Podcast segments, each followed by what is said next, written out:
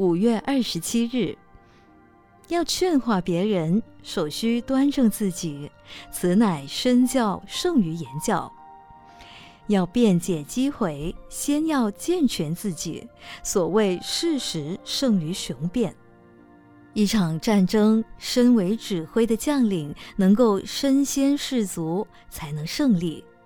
做老师的讲学讲道，要能躬身实践，才能为学生所信服。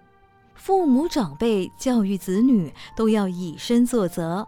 如果父母天天在外应酬，不回家吃饭，却叫儿女天天待在家里，儿女怎么肯听话？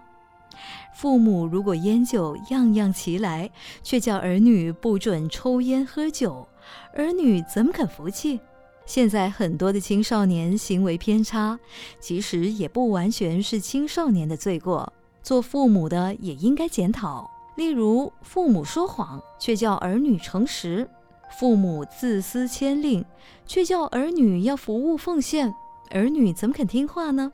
一个学生在学校里偷了同学的铅笔，老师认为这种偷盗的行为很不好，就向家长反映。家长即刻给儿子两个耳光，指着儿子骂道：“你真是莫名其妙。”你要铅笔，我可以从办公室带回一沓给你。为什么你要偷同学的？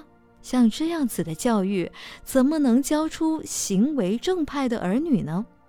现在社会上的政治人物贪赃枉法，如何教老百姓守法？从政的人员官僚自大，民间的风气怎么会端正善良呢？文思修。父母长辈教育子弟都要以身作则。每日同一时段与您相约有声书香。